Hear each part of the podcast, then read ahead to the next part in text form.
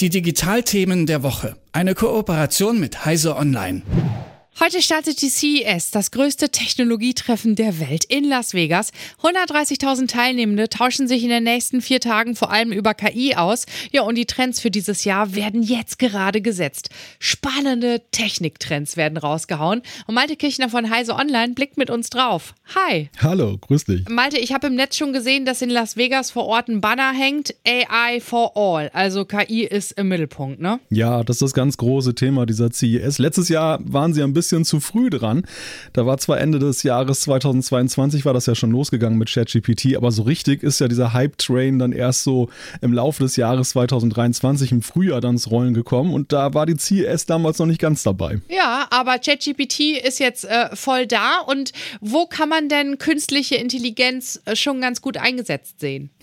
ja, im Prinzip versucht man das überall irgendwie einzubringen und das ist jetzt ja die spannende Frage, was wird sich da am Ende herauskristallisieren? Kristallisieren, wo es wirklich nützlich ist. Also Fernseher, Computer, Autos. Jeder wirbt ja so ein bisschen mit dem Buzzword KI. Lass uns mal ein Auto rausgreifen von Volkswagen.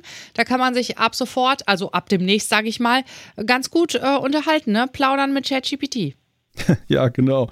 Ja, das ist ja ein, ein großer Fortschritt, wenn man jetzt bedenkt, wie die Steuerungssysteme, gerade die Sprachsteuerungssysteme von vielen Geräten heute so funktionieren. Man muss ja als Anwender dann die Sprache des, des Computers lernen und so ist das auch beim Auto. Gerade beim Auto soll es ja eben ablenkungsfrei zugehen und da ist es ja blöd, wenn ich die ganze Zeit drüber nachdenken muss, wie bringe ich jetzt dem Auto bei, dass es Funktion XY bringen soll und da sind es halt so Ansätze, dass man mit generativer KI ja viel flexibler wird, dass man ganz normale Sprache Sprache, dann natürliche Sprache gebrauchen kann als Nutzer. Und Volkswagen liegt da ganz vorne, ja? Naja, ganz vorne würde ich jetzt nicht sagen. Wir, wir sehen das ja bei allen Autoherstellern, dass sie da probieren dann, was, was geht und dass sie diese Produkte einführen. VW ist da auf jeden Fall auch mit dabei und äh, ja, mal gucken, wie, wie sich das da in dem Bereich auch entwickelt. Ja, gut. Also künstliche Intelligenz jetzt im Auto ist eine Sache, künstliche Intelligenz am Kinderwagen ist so eine andere.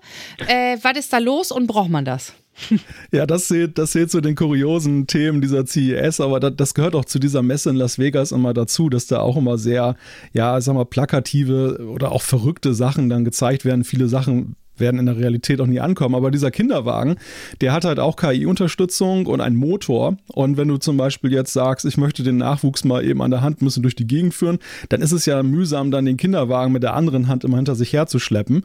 Und der Kinderwagen, der fährt jetzt einfach neben einem her. Also der erkennt dann seine Besitzer und fährt dann vor oder neben einem, je nachdem, wie man das möchte. Oder man kann auch ihn einfach so ein bisschen anstupsen und dann fährt er vor einem weg. Das, äh, ja, ob man das möchte, ist die andere Frage. Ja, stoppt doch automatisch, ne? Wenn es zu lange runtergeht. Und er hat eine Rock My Baby Funktion. ja, das werden viele Eltern wertschätzen. Ich meine, da wird ja mit allen Tricks gearbeitet, um da den Nachwuchs so ein bisschen dann in den Schlaf zu wiegen. Und äh, manche, manche fahren im Auto, andere nutzen Waschmaschinen und so weiter.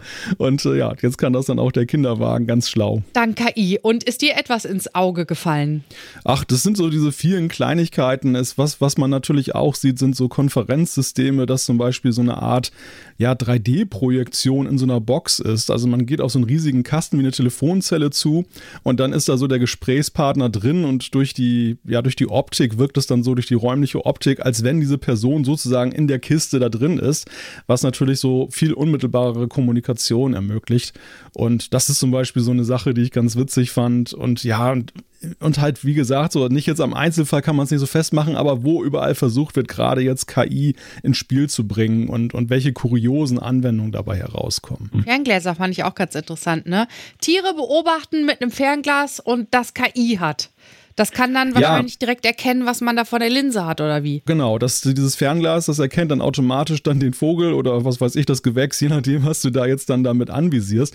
Und das zeigt ja noch so einen anderen Trend auf, den wir parallel ja auch sehen, der eben jetzt in Richtung Augmented Reality geht. Also sprich, dass unsere Realität um, um Informationen, um Daten erweitert wird und äh, dass das uns sozusagen ins Sichtfeld reingegeben wird. Bei dem Fernglas ist es jetzt relativ einfach. So im Alltag ist ja die Frage, ähm, wie kann man das gewährleisten, weil die Technik noch nicht so weit ist, dass man das in eine ganz kleine, normale Brille zum Beispiel integrieren kann.